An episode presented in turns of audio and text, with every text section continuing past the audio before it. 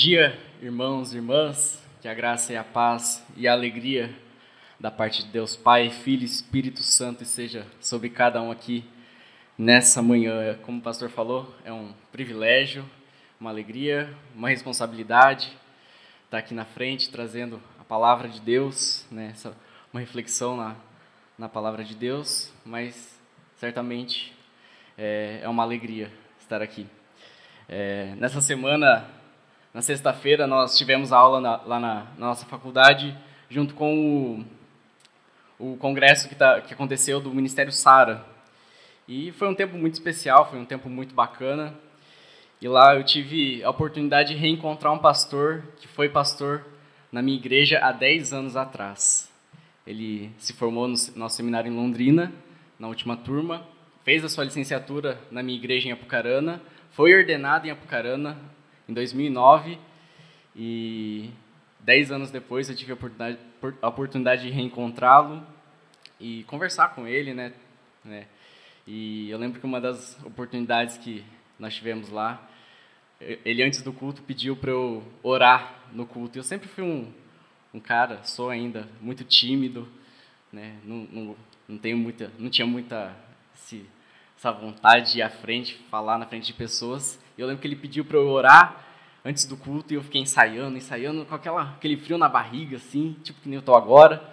Mas eu lembro que eu fiquei assim, nervoso e tal, e eu não imaginava que um dia né, eu estaria aqui hoje, diante de um púlpito, né, eu não imaginava que Deus tinha para minha vida, aquilo que Deus é, que tem para minha vida, que hoje, dez anos depois, né, olhando para trás, eu vejo Deus transformando a minha vida na direção que Ele tem, para o propósito que Ele tem para a minha vida.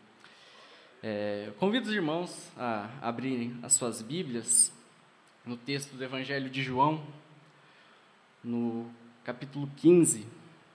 Nós vamos ler do versículo 1 até o 17. Evangelho segundo o registro de João, versículo 1 até o 17.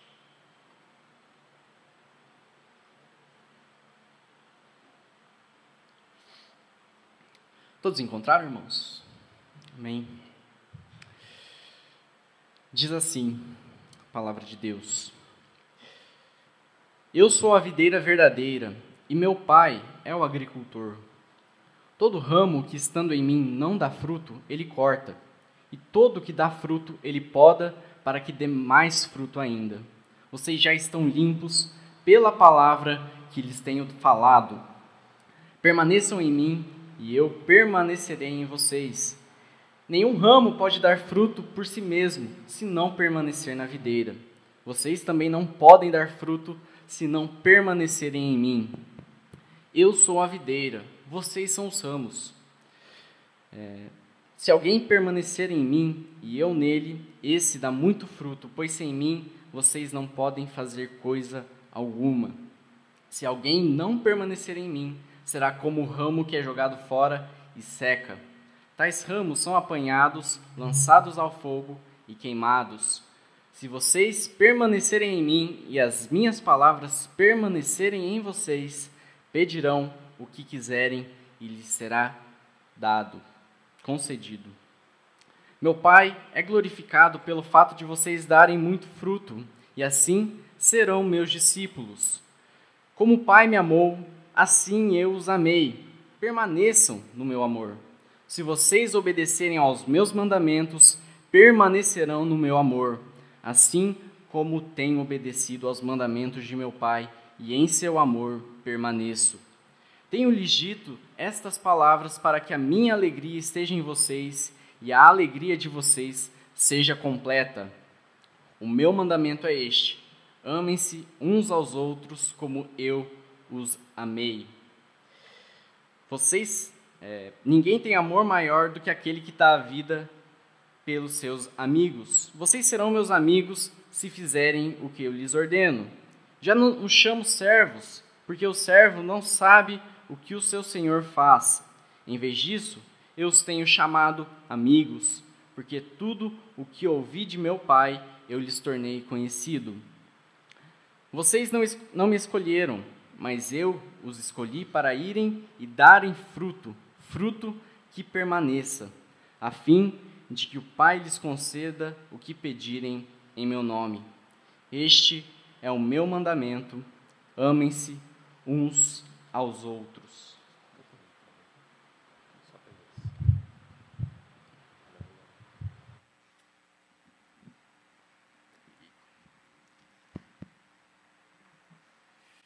Irmãos, vamos orar mais uma vez.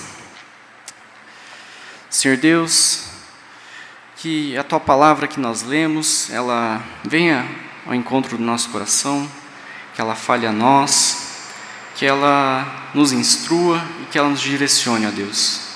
E, ó Pai, que o Senhor fale aos nossos corações e que as palavras dos meus lábios e o meditar do meu coração sejam agradáveis na tua presença, Senhor, rocha minha e redentor meu. É o que eu te peço, em nome de Jesus. Amém. Esse texto que nós lemos, irmãos e irmãs, é uma das cenas, compõe uma das cenas mais marcantes da história da redenção.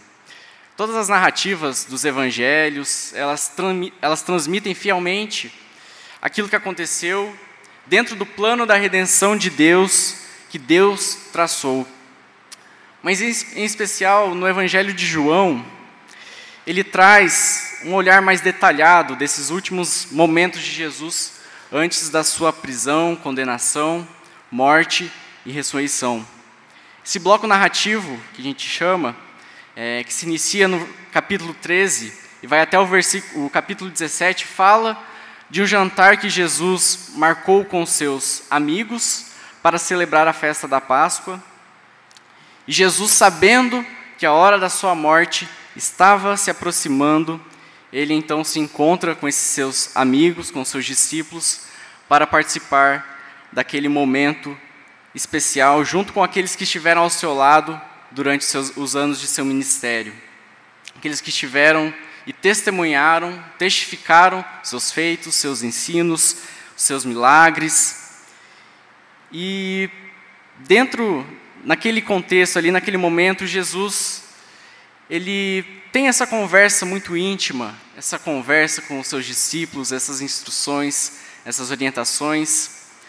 E o, que, o registro que João fez, bem detalhado, bem profundo, desses momentos, eles falam ao nosso coração até hoje. Eu acredito que naquele momento os discípulos também precisavam ouvir aquilo, né, diante da realidade que Jesus estava para ser preso. Nesse, nesse Nesse bloco de, é, do, do capítulo 13 até o 17, tem alguns temas fundamentais para a nossa espiritualidade, para a nossa vida cristã. É, como nós devemos agir como discípulos e discípulas de Jesus. Por exemplo, o exemplo de Jesus da humildade ao lavar os pés dos discípulos. O mandamento de amar uns aos outros. O consolo que, a casa do, é, que na casa do Pai há muitas moradas a possibilidade de conhecer esse Pai por meio do Filho Jesus Cristo, a promessa do Consolador, o envio do Espírito Santo aos filhos e filhas de Deus e a paz que esse Consolador traz aos seguidores de Jesus. E por fim, no capítulo 17, Jesus ele encerra com uma oração, né? A oração sacerdotal de Jesus, que para mim é uma é uma das passagens mais bonitas da, da Bíblia, porque penso eu que a última coisa que Jesus fez antes de ser preso, né, ainda enquanto era um, um homem livre, ele orou pelos seus discípulos, por mim, por você, por aqueles que estavam ali e por todos os discípulos do mundo, os discípulos dele no mundo. Então pensar nisso que a última coisa que Jesus fez foi orar por mim, orar por você, lembrar de nós, é algo que nos traz uma, traz uma alegria muito grande. Tantas outras coisas que são registradas também nesse bloco né, de João, do Evangelho de João, que falam profundamente ao nosso coração. Para muitos deles, aquele momento era uma terrível, uma terrível realidade, né, que Jesus estava para morrer, Jesus, aquele cara que estava ali com eles, estava prestes a ser preso, mas Jesus traz esse conforto, esse alento, esses ensinos importantes para eles e para nós. Nos diz o texto que nós lemos no capítulo 15, que naquele momento de comunhão com seus discípulos, uma conversa muito íntima e cheia de promessas, Jesus, ele fala da necessidade de nós permanecermos nele. E que essa permanência nele produz frutos, frutos que glorificam ao Pai. E é sobre isso que a gente vai meditar, que a gente vai refletir nessa manhã. A necessidade de nós permanecermos em Jesus, em Cristo, para que nós possamos dar frutos. Analisando essa primeira parte do texto, quando Jesus traz essa alegoria da videira, essa referência que Jesus faz, sendo ele a videira verdadeira, é, é interessante notar que a videira era um símbolo importante na história de Israel. É, Para qualquer judeu da época de Jesus, que vivia na Palestina, é, era um símbolo, como, é, como, eram os apóstolos de Jesus, né, judeus ali da, daquela região, e os os primeiros cristãos das primeiras comunidades, a videira, ela tinha esse símbolo. Eles sabiam o que significava a videira para o, o povo de Israel. E eles tinham na videira essa visão né, de uma economia forte, de um símbolo de paz, de felicidade. Era um símbolo da comunidade judaica. No Antigo Testamento, Israel ela é comparada à videira ou à vinha, uma vinha que o próprio Deus plantou, a vinha que Deus tirou do Egito. É, porém, apesar de todo o cuidado que Deus dispensou a essa vinha, apesar de todo o cuidado de Deus, das orientações de Deus, é, nós encontramos no Antigo Testamento outras referências a essa vinha, né, como uma vinha infrutífera, uma vinha seca, uma vinha estéril, porque Israel constantemente se voltava contra Deus, se afastava de Deus, se deixava se corromper pela idolatria, pela corrupção. Isso tornava Israel essa vinha é, infrutífera. Jesus, porém, ele se apropria dessa referência, dessa imagem, dizendo ser ele a videira verdadeira e que o Pai, o Deus de Israel, é o agricultor, aquele que cuida da vinha. E essa contraposição de Jesus a utilizar o termo verdadeiro evoca a imagem de algo vivo, algo que funciona em todas as suas partes, algo que remete a alguma coisa que tem vida, que vive, um organismo vivo e que tem uma função, que é dar frutos, no caso da videira, dar uvas. É, na sequência do texto, Jesus diz que os ramos que não dão frutos são cortados e lançados ao fogo. E os que frutificam, é, ele corta, ele poda para que deem mais frutos. E aí tá essas, a gente encontra as três figuras que Jesus utiliza e que representam essa relação é, de Deus, de Jesus com seus discípulos. Temos a figura do Pai, sendo o agricultor, a, fi, a figura de Jesus, sendo a videira, e a figura dos ramos, que são os discípulos e discípulas de Jesus. E a partir dessa construção que, que Jesus fez, essa figura de imagem que Jesus fez, nós vamos refletir como a igreja, como a comunidade de discípulos que nós somos, é, precisa viver para cumprir aquilo para que foi chamada, a razão da sua existência, que é proclamar o Evangelho de Jesus e fazer discípulos dele. Por muitos anos, a, a igreja ela confundiu essa ideia de permanecer em Cristo com a ideia de pertencer a uma igreja, a uma organização, uma instituição.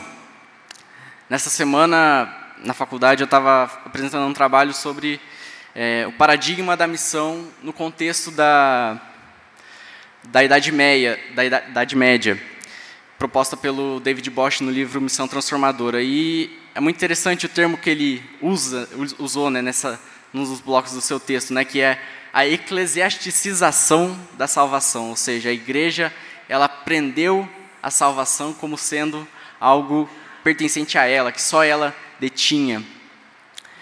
E a reflexão né, que a gente faz, que o Bosch traz também, né, que será que esse ideal, essa mentalidade foi superada pelos reformadores, pela igreja é, que se desenvolveu a partir disso, pela igreja moderna, pela igreja contemporânea? O que de fato significa permanecer em Cristo de acordo com o que Ele nos diz, com aquilo que Ele deixou registrado através da Bíblia. E a primeira ideia que a gente vai refletir aqui nessa manhã é essa ideia de permanecer. A ideia de permanecer em Cristo ela está muito ligada, está diretamente ligada à própria alegoria que Jesus usou nessa passagem, a videira e os ramos. Os ramos eles dependem diretamente da videira para receber os nutrientes que são necessários para que eles possam cumprir a sua função, que é de dar as uvas. Nós precisamos estar ligados, conectados à videira, que, como nós já colocamos, é, que é o próprio Cristo. E essa relação de permanência, ela se dá em uma relação mútua, como nós lemos no texto. Cristo permanece em nós e nós permanecemos em Cristo. E há alguns elementos interessantes que o texto nos traz, que são os ramos que dão, dão frutos e os ramos que não dão frutos, que não frutificam. O primeiro deles, os ramos que não dão frutos são cortados e jogados fora. Mas quem seriam esses ramos que não dão frutos, se a gente for pensar na realidade que nós vivemos, no contexto que nós vivemos, na igreja hoje? Quem são esses ramos que não estão dando frutos?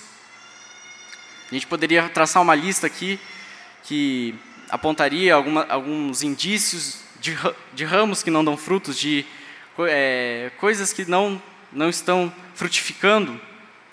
É, mas a gente pode pensar que são aqueles que justamente não entenderam o propósito de estar junto à videira, de estar ligado à videira. São aqueles que, na verdade, estão ligados à igreja e não em Cristo, que pra, praticam uma mera é, vida religiosa, descompromissada com o verdadeiro evangelho. Se apropriam de um conjunto de regras religiosas, de práticas que são comuns na fé, mas que não entenderam de fato o verdadeiro sentido. Estão apegados a, muitas vezes a um tradicionalismo que é vazio em sua essência e que muitas vezes só serve para usar e para manter uma imagem que não condiz com aquilo que verdadeiramente é o Evangelho. Os ramos que não dão frutos, muitas vezes, somos nós que nos acomodamos e nos acostumamos com as agendas, com os costumes, com a tradição. Nós nos acostumamos com o Evangelho, nos acostumamos com Deus, nos acostumamos com a ideia de igreja e nos acomodamos dentro desses compromissos, desse comodismo e acabamos de, é, deixando de cumprir aquilo que fomos chamados. Por outro lado, é, pensando no Brasil, hoje nós vemos um crescimento de igrejas evangélicas, é, igrejas abrindo, comunidades se formando, pequenos grupos de estudo que logo viram uma, uma comunidade, se alocam em salas, enfim.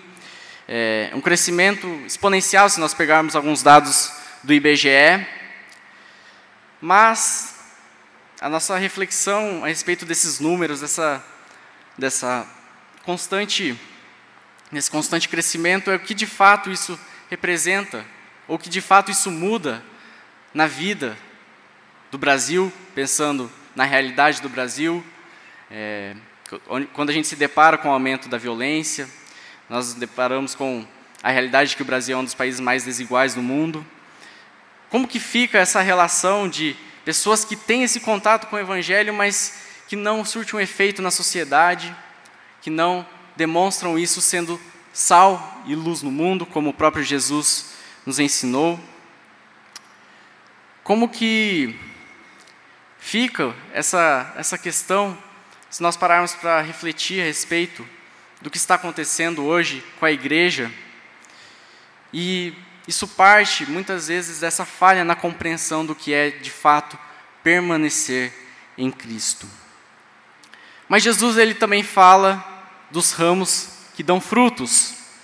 Outro detalhe que merece nosso destaque: o ramo que frutifica, ele é podado para que dê mais frutos. É, entenda que essa, essa atribuição da poda ela é diferente da atribuição do corte, né? A poda é justamente esse trabalho de tirar algumas folhas, tirar para dar espaço para que possam nascer os frutos. É, a poda é justamente esse trabalho de dar espaço para que possa acontecer aquilo que é natural da videira de acontecer, que é nascer os frutos. E é nesses ramos que isso acontece, os ramos que estão frutificando. É nesses ramos que estão, estão sendo podados. É, esses ramos que estão cumprindo a sua função. Esses ramos estão dando lugar para que novos frutos possam nascer. Muitas vezes a gente entende, e a gente pode dizer, que Deus está podando alguma, algumas coisas na nossa vida, é, cortando algumas folhas aqui, algumas folhas ali. E eu penso que pode ser loucura da minha cabeça, mas eu acho que nenhuma árvore gosta de ter uma, uma folha tirada de si. Pode ser loucura da minha cabeça, mas eu acho que nenhuma árvore gosta de ser cortada. É, enfim, mas da mesma forma eu acredito que Deus ele tira algumas coisas da nossa vida Muitas vezes isso não é agradável, muitas vezes isso não é gostoso, mas é necessário para que possa dar espaço, para que possa acontecer aquilo que deveria acontecer.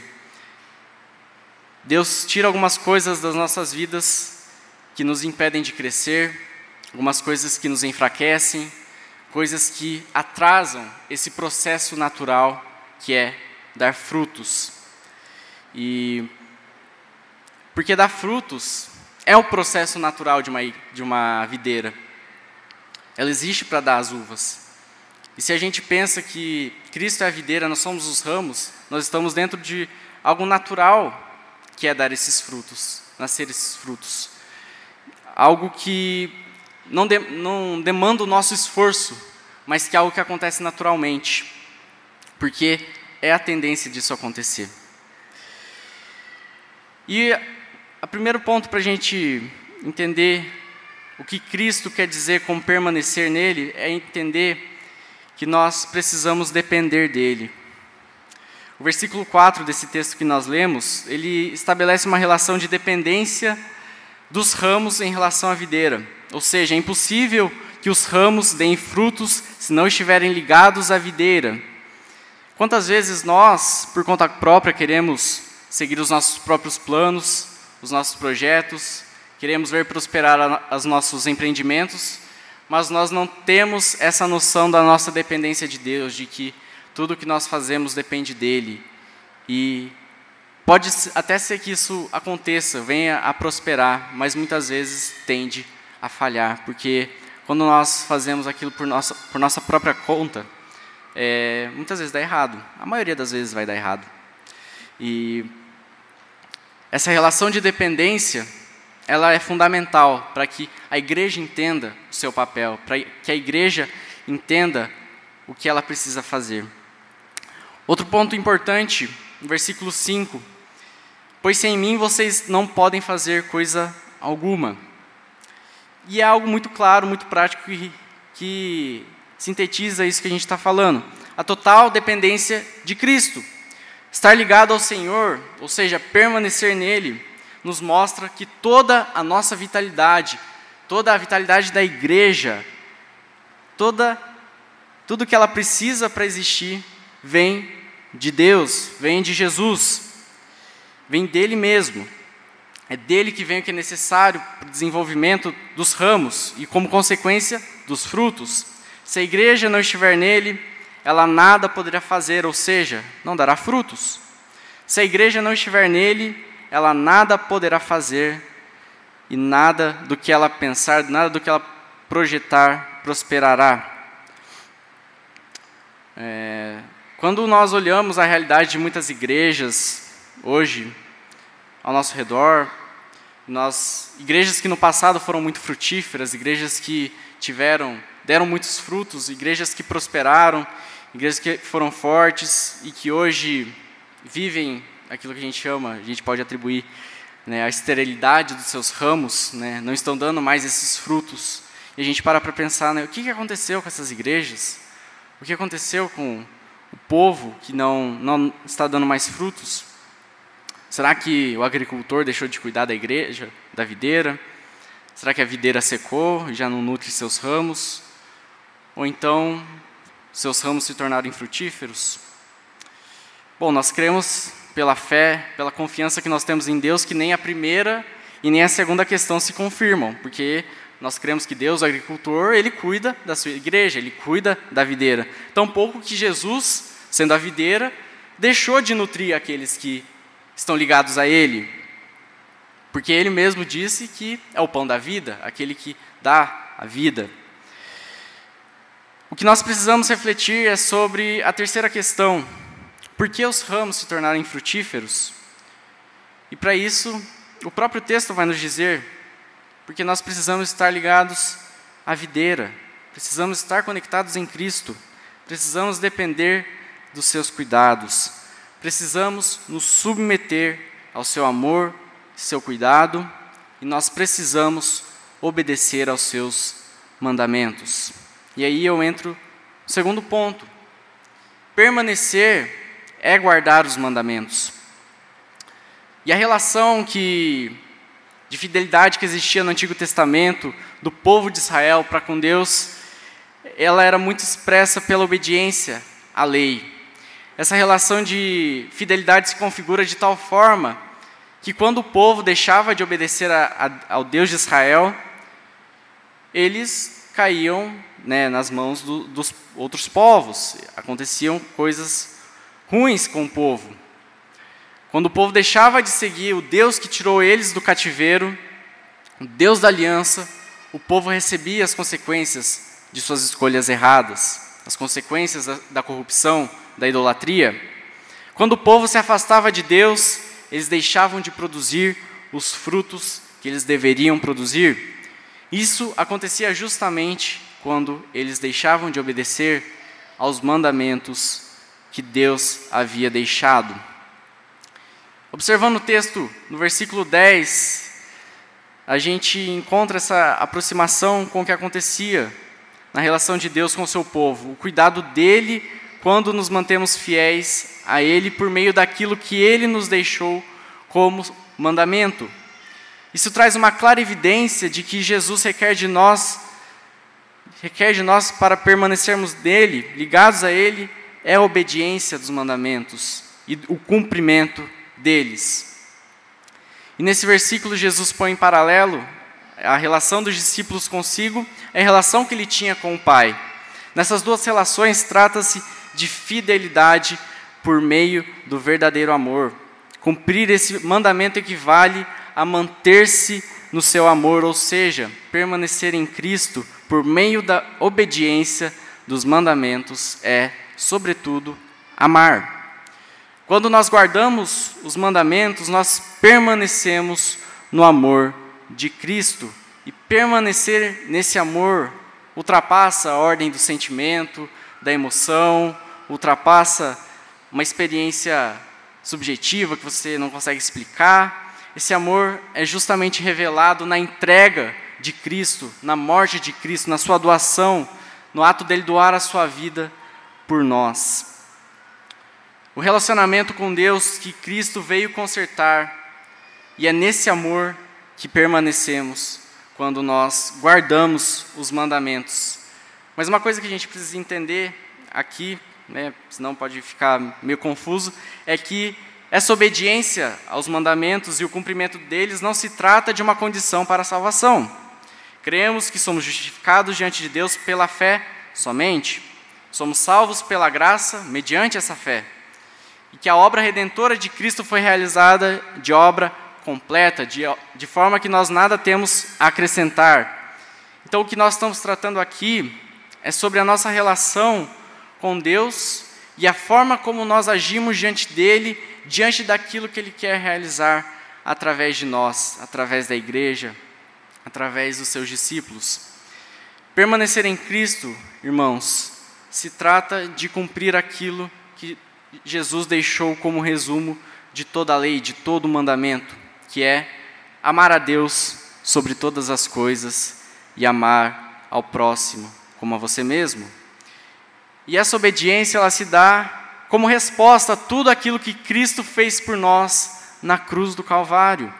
Até porque é tudo que nos resta fazer: amar a Deus sobre todas as coisas e ao próximo como a nós mesmos. Isso implica renúncia, arrependimento, mudança de vida, entrega total. Implica também abnegação, serviço, partilha, doação, humildade, empatia e etc. Tudo isso como resposta ao amor que Deus demonstrou por nós. E terceiro ponto, sobre permanecer em Cristo. Permanecer em Cristo é estar plenamente satisfeito nele. Quando nós permanecemos em Cristo, somos plenamente satisfeitos nele. A alegria dele em nós é completa.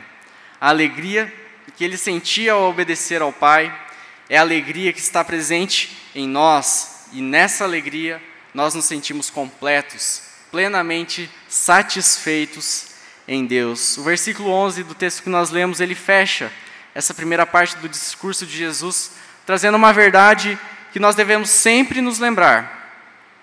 A nossa alegria por ser discípulo de Jesus deve ser aquilo que nos completa, aquilo que nos satisfaz, aquilo que nada nesse mundo pode nos tirar. A alegria de ter sido alcançado por essa, pela mensagem do Evangelho, a alegria de permanecer em Cristo e de obedecer aos seus mandamentos, de ter um propósito para nós existirmos, de ter uma razão pela qual nós vivemos e que nada nesse mundo pode tirar essa alegria. E é uma alegria que muitas vezes o mundo não entende. É, o mundo não entende porque nós estamos aqui numa manhã de domingo, cantando, louvando a Deus, batendo palmas, orando. O mundo não entende muitas vezes o porquê, mas nós sabemos o porquê nós estamos aqui. Nós estamos aqui porque Cristo ressuscitou, porque Cristo veio ao mundo para nos salvar, porque nós pertencemos a um Deus que nos ama. Eu não sei como você estava, como estava a sua vida quando Cristo te alcançou.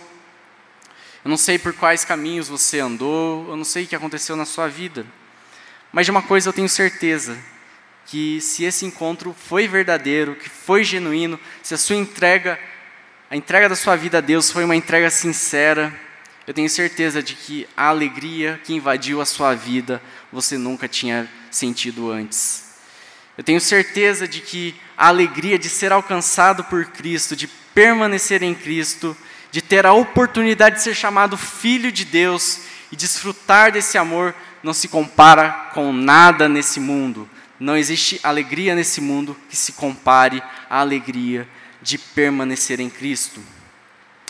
A alegria que esse mundo oferece não se compara com a alegria de saber que Deus nos ama e de que Ele quer se relacionar comigo, com você, e de que Ele entregou seu Filho por amor a nós, e a alegria de saber que Jesus ressuscitou, como nós celebramos há duas semanas atrás, como nós ainda estamos celebrando e como, como nós ainda vamos celebrar até que Ele venha nos buscar. E caminhando para o fim da nossa meditação, o que o texto nos diz como nos traz como uma aplicação, algo concreto do que do que é permanecer em Cristo, são os frutos. O texto ele fala sobre os frutos. Para que serve uma videira, se não para dar as uvas? Os frutos são sinais da vitalidade dos ramos. Da mesma forma que a videira serve para dar frutos e esses frutos saem de seus ramos, da mesma forma nós existimos para dar frutos, os frutos que Deus designou para que a sua igreja dê por meio da permanência em Cristo. Mas quais seriam esses frutos que surgem quando a igreja está ligada a Cristo? E uma coisa que a gente precisa entender é que A videira ela não se alimenta do seu próprio fruto, daquilo que ela produz. Os ramos eles não desfrutam dos frutos que produzem, é sempre para alguém externo, alguém de fora. Os frutos são para o próximo. Olha a dimensão que alcança, que alcança essa ilustração usada por Jesus.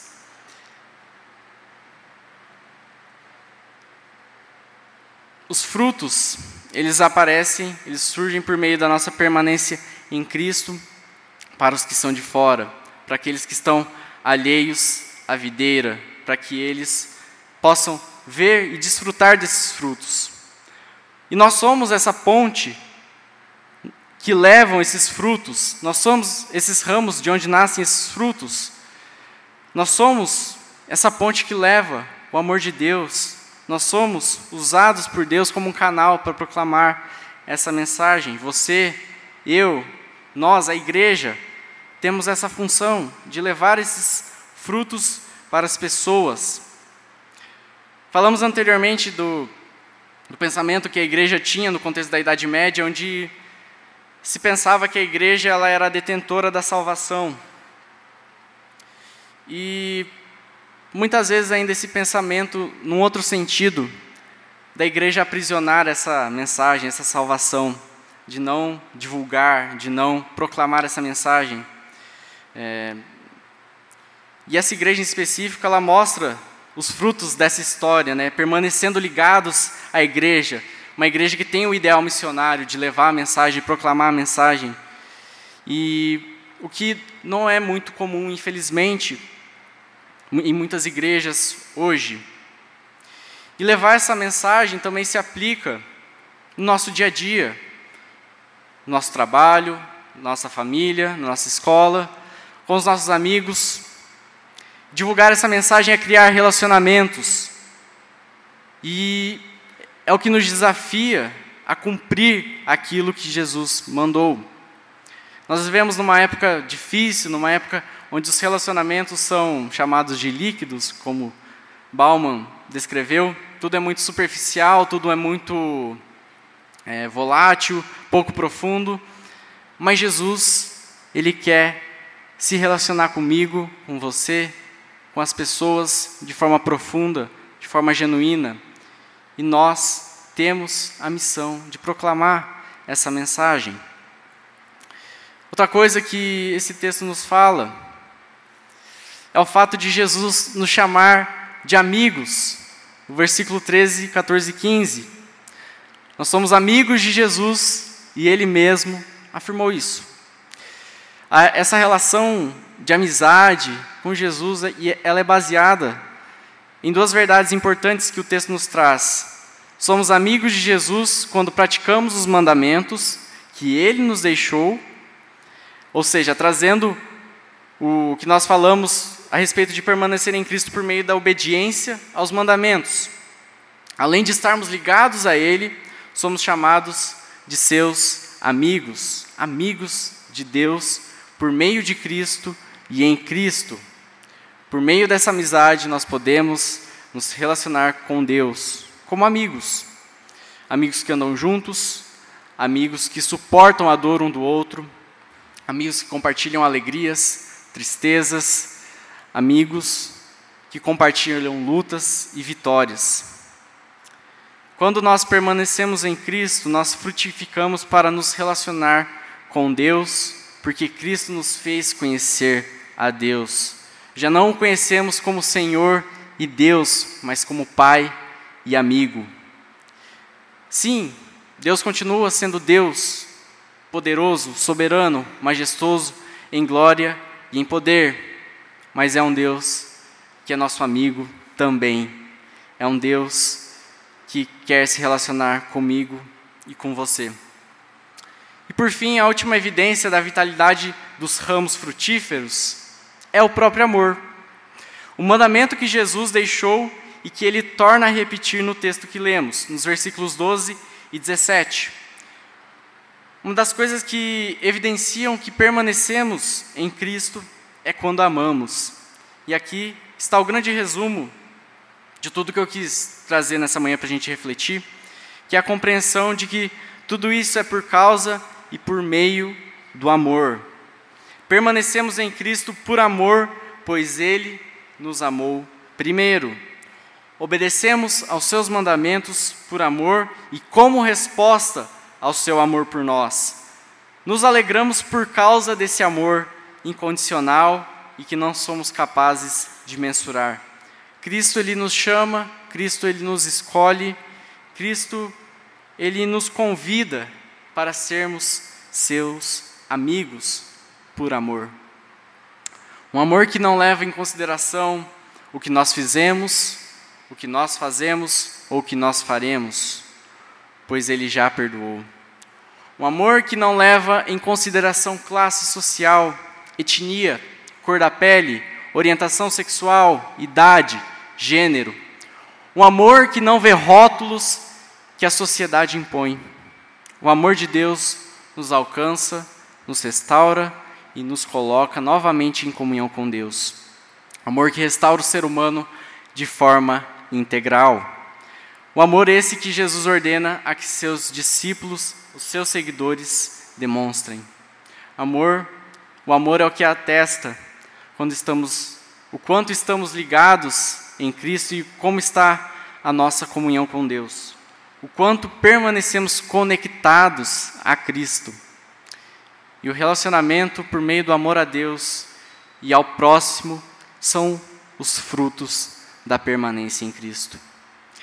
Daqui a alguns instantes, nós, alguns instantes nós iremos celebrar a, o sacramento da ceia do Senhor em memória dele, em memória a esse amor, em memória a esse sacrifício que nesse momento você celebre com alegria, que você nesse momento você se coloque em reflexão a respeito de como está a sua vida diante de Deus, de como está, como você tem se conectado com Cristo, como que você se vê na permanência em Cristo. E para nós concluirmos, fazendo uma uma breve reflexão aqui que nós falamos.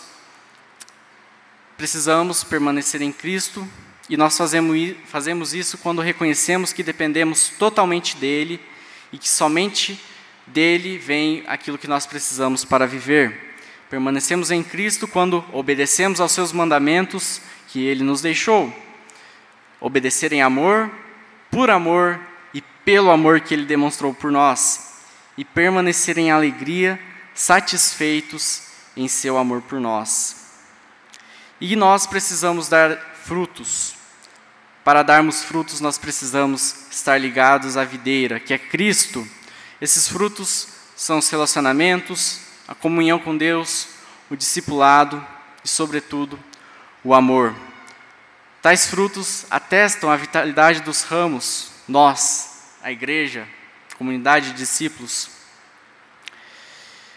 Como estavam, né, para a gente pensar esses frutos há 10 anos atrás, como queremos ver esses frutos daqui a 10 anos? Esses frutos que a igreja tem de realizar serão frutos sadios, pensando no futuro? Eles existirão? Como nós pensamos o futuro da igreja? Estamos agindo para que no futuro esses ramos ainda estejam dando frutos? Os frutos eles mostram hoje o quão viva a igreja de Cristo está. E se do contrário, essas evidências não são perceptíveis, precisamos ver onde a igreja ela está deixando de fazer o que foi chamada para fazer e onde ela está deixando de ser aquilo que ela foi chamada para ser. Por fim, o versículo 16 do texto que nós lemos diz, diz: Vocês não me escolheram, mas eu os escolhi para irem e darem fruto, fruto que permaneça, a fim de que o Pai lhes conceda o que pedirem em meu nome. Cristo nos escolheu e nos designou para cumprirmos uma missão, uma missão que não é nossa, mas uma missão que é de Deus nos escolheu e chamou para darmos frutos e para que estes frutos permaneçam e para que nós amemos uns aos outros e amemos a Deus. Tais frutos que glorificam ao Pai e glorificar ao Pai é aquilo que nós fazemos, é a razão da nossa existência, é aquilo que move aquilo que nós fazemos. O Keith Green ele tem uma uma canção muito bela que eu descobri essa semana e eu vou recitar ela e com com isso eu termino a nossa meditação. Essa música chama Make My Life a Prayer to You. Faça da minha vida uma oração para você. E eu ouvindo essa música eu fiquei, meu Deus, chorando, chorando. Mas ela diz assim: Faça a minha vida uma oração para você. Eu quero fazer o que tu queres que eu faça, sem palavras vazias e sem mentiras, nenhuma oração simbólica e sem compromisso. Eu quero brilhar a luz que você deu através de seu filho que você enviou para nos salvar de nós mesmos e de nosso desespero. Conforta-me saber que você está realmente lá. Bem, eu quero agradecer a você agora por ser paciente comigo. Ah, é tão difícil de ver quando os meus olhos estão sobre mim. Acho que vou ter que confiar e só acreditar no que você diz. Ó, oh, você está vindo novamente, vindo para me levar embora. Eu quero morrer e deixar você dar a sua vida para mim, para que eu possa viver e partilhar a esperança que você me deu, o amor que me liberta. Eu quero dizer ao mundo lá fora que você não é um conto de fadas ou uma fábula que eu criei na minha cabeça. Você é o Filho de Deus, você ressuscitou dos mortos. E que essa seja a nossa mensagem, que essa seja a nossa oração, que essa seja a nossa esperança. Baixe sua cabeça, feche seus olhos. Vamos orar a Deus.